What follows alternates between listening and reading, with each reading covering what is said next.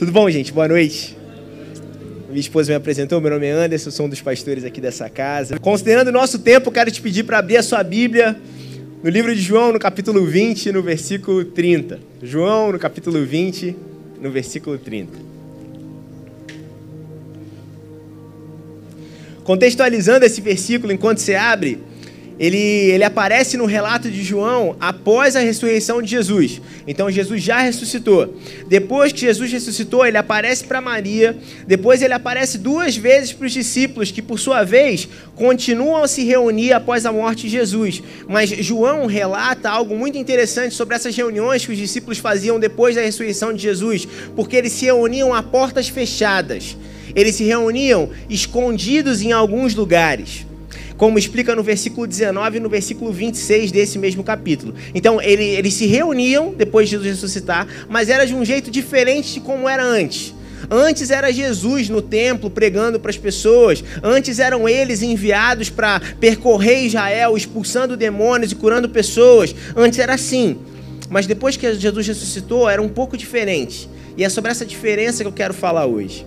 Mas o versículo que eu pedi para você abrir diz o seguinte, no versículo 30: Jesus realizou, na presença dos seus discípulos, muitos outros sinais milagrosos que não estão registrados nesse livro, mas esses foram escritos para que vocês creiam que Jesus é o Cristo, o Filho de Deus, e crendo, tenham vida em seu nome.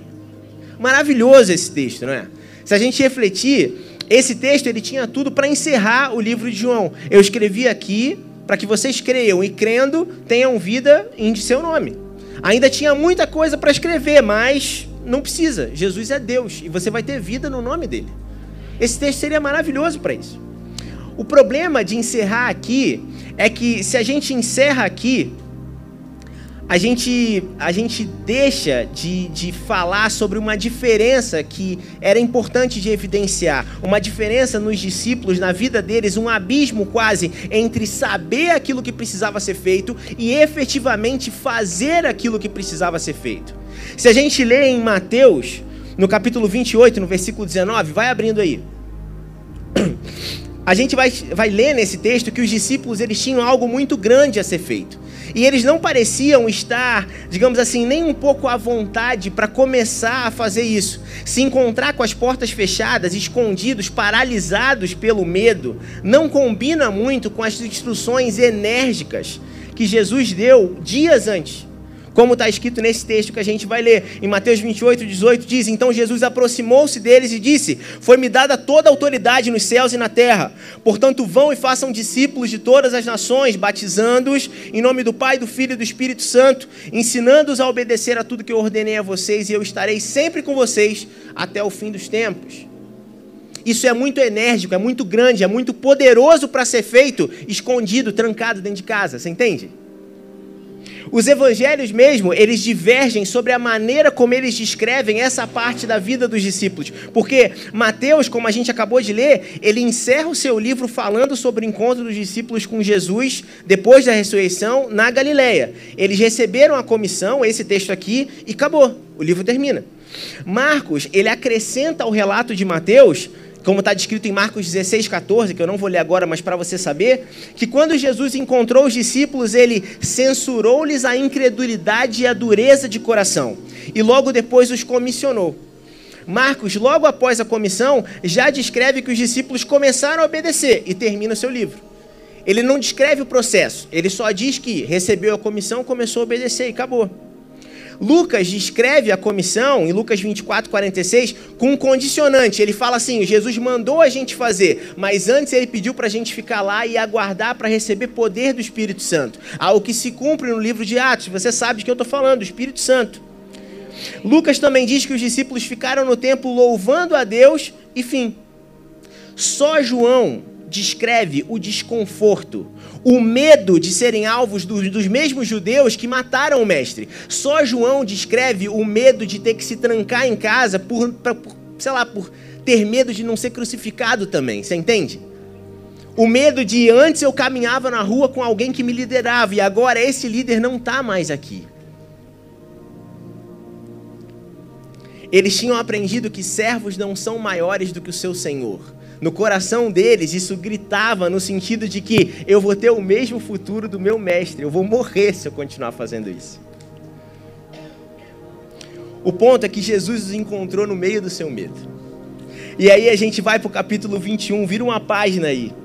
No capítulo 21, os discípulos decidem voltar a pescar, o que faz sentido considerando que a profissão de alguns deles era pescar, antes de conhecer a Jesus. Eles precisavam de alimento, eles precisavam de sustento. E aí a gente chega no versículo 2 do capítulo 21, que está escrito o seguinte: Estavam juntos Simão Pedro, Tomé, chamado Dídimo, Natanael de Caná da Galileia, os filhos de Zebedeu e dois outros discípulos. Vou pescar, disse-lhe Simão Pedro. E eles disseram: Nós vamos com você. Eles foram e entraram no barco, mas naquela noite não pegaram nada. Sabe, pescar era a profissão deles, era aquilo que eles sabiam fazer antes de Jesus. E, e, eu imagino quão frustrante deve ter sido, depois de anos servindo a Cristo, depois da sua morte, depois da ressurreição, depois da perseguição, depois do medo, tentar ir para um lugar de conforto, de fazer aquilo que eles sabiam fazer e se perceberem completamente incompetentes nisso também. Completamente incompetentes. Eles tentaram voltar para onde eles sabiam fazer e deu errado. Eles não pegaram nada ao tentar voltar atrás. A Bíblia não diz, mas no lugar deles eu pensaria uma coisa do tipo: tipo, o que, que eu faço agora? Se eu não tenho mais mestre para seguir, uma profissão para me dedicar, se eu sou mal visto pelo meu próprio povo, se eu abandonei meus parentes e minha vida por isso, o que, que eu faço agora? No lugar de Pedro, tinha algo ainda pior que se levantava, porque ele havia sido aquele que tinha negado a Cristo dias antes. Negar o seu mestre depois de tantos anos, no mínimo, deve tê-lo colocado num lugar de questionamento sobre a eficácia de todos os ensinamentos que ele tinha recebido. Tipo, será que funcionou mesmo ter andado esse tempo com o mestre? O que mudou a vida dessas pessoas foi um encontro com Jesus. Na praia, depois de passarem a noite toda pescando, vai para o versículo 4. Ao amanhecer, Jesus estava na praia. Aleluia! Mas os discípulos não o reconheceram. Ele lhes perguntou: Filhos, vocês têm algo para comer? E eles responderam que não. Eu amo o fato que Jesus, mesmo sem reconhecido, sem ser reconhecido, eles não sabiam que era Jesus, mas isso não tira Jesus do seu lugar de Deus, de provedor, de Senhor, de alguém que se importa. Mesmo sem ser reconhecido, era ele que foi ao encontro deles na praia e perguntou: Vocês têm algo para comer? Traduzindo, deu certo o que vocês tentaram fazer sem mim? Tá maneiro aí? Tá bom? Eles disseram que não. E ele disse: Lancem a rede do lado direito do barco e vocês encontrarão.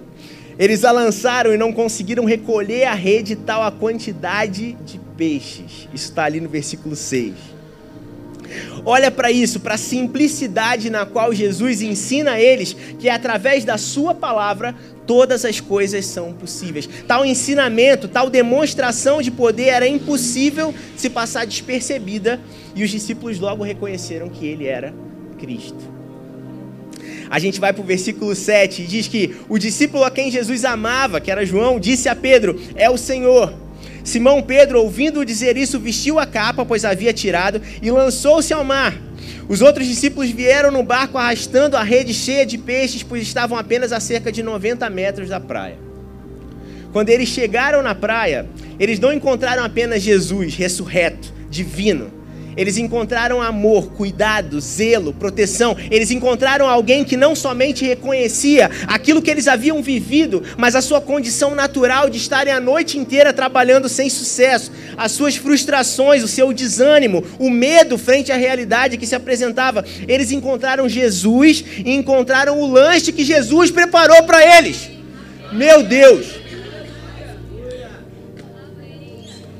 Quando desembarcaram, viram ali uma fogueira, peixe sobre brasas e um pouco de pão. Cara, era peixe na brasa que Jesus fez, mano. Isso aqui é uma coisa que não tem, não tem palavra para descrever isso. Porque você pode ter comido algum peixe na brasa na sua vida, mas você tem noção que o cara que criou o universo fez peixe na brasa para eles. Porque eles tinham passado a noite inteira trabalhando e não tinham o que comer. Cara, isso é muita coisa. Isso é muita coisa. Jesus cozinhou para eles. E Ainda disse: Já que vocês pescaram tanto, tragam alguns desses peixes para a gente assar também. Ele diz isso. Porque Jesus curtiu uma parada farta, sabe? Não era um negócio tipo só uns peixes. Fartura para sua mesa, em nome de Jesus. No versículo 12, Jesus lhes disse: Venham comer. E nenhum dos discípulos tinha coragem de lhe perguntar quem és tu. Sabiam que era o Senhor. Jesus aproximou-se, tomou o pão e deu a eles, fazendo o mesmo com o peixe. Por mais maravilhoso que esse encontro seja, talvez aquilo que tenha acontecido de mais importante nessa situação tenha sido depois deles comerem. Jesus chama Pedro, aquele que tinha negado dias antes, e através desse encontro ele o coloca novamente no lugar onde ele deveria estar, como alguém cheio de poder, de unção e com o coração ardendo por fazer aquilo que precisava ser feito. Jesus chama Pedro e depois de perguntar a ele se o amava, diz: Cuide das minhas ovelhas. Jesus reacende no coração daqueles discípulos o fato de que ele estava com eles e que aquilo que eles tinham para fazer daria certo, através de unção e de um poder ilimitado que estava na sua palavra. Depois disso aqui, desse encontro, dessa reestruturação, a gente entende que os discípulos ficaram em Jerusalém, no templo, adorando a Deus, e Jesus, o que Jesus havia dito sobre o Espírito Santo se cumpriu lá em Atos 1:8 a gente entende que o encontro com Jesus os transportou de um lugar de medo, de um lugar de incerteza para um lugar de propósito, de certeza sobre o futuro, de uma certeza sobre um chamado eterno, de um lugar de dúvida sobre a própria capacidade para a certeza de uma unção que vem do santo e que quebra todo o jugo. Esse encontro dos discípulos com Jesus, ele parece um lanche na praia, mas ele ecoa até os dias de hoje, porque nós somos inspirados e aprendemos com esses homens sobre a maneira como nós devemos viver e aquilo que Jesus trouxe para o nosso coração. Esse encontro mudou a vida deles e a nossa.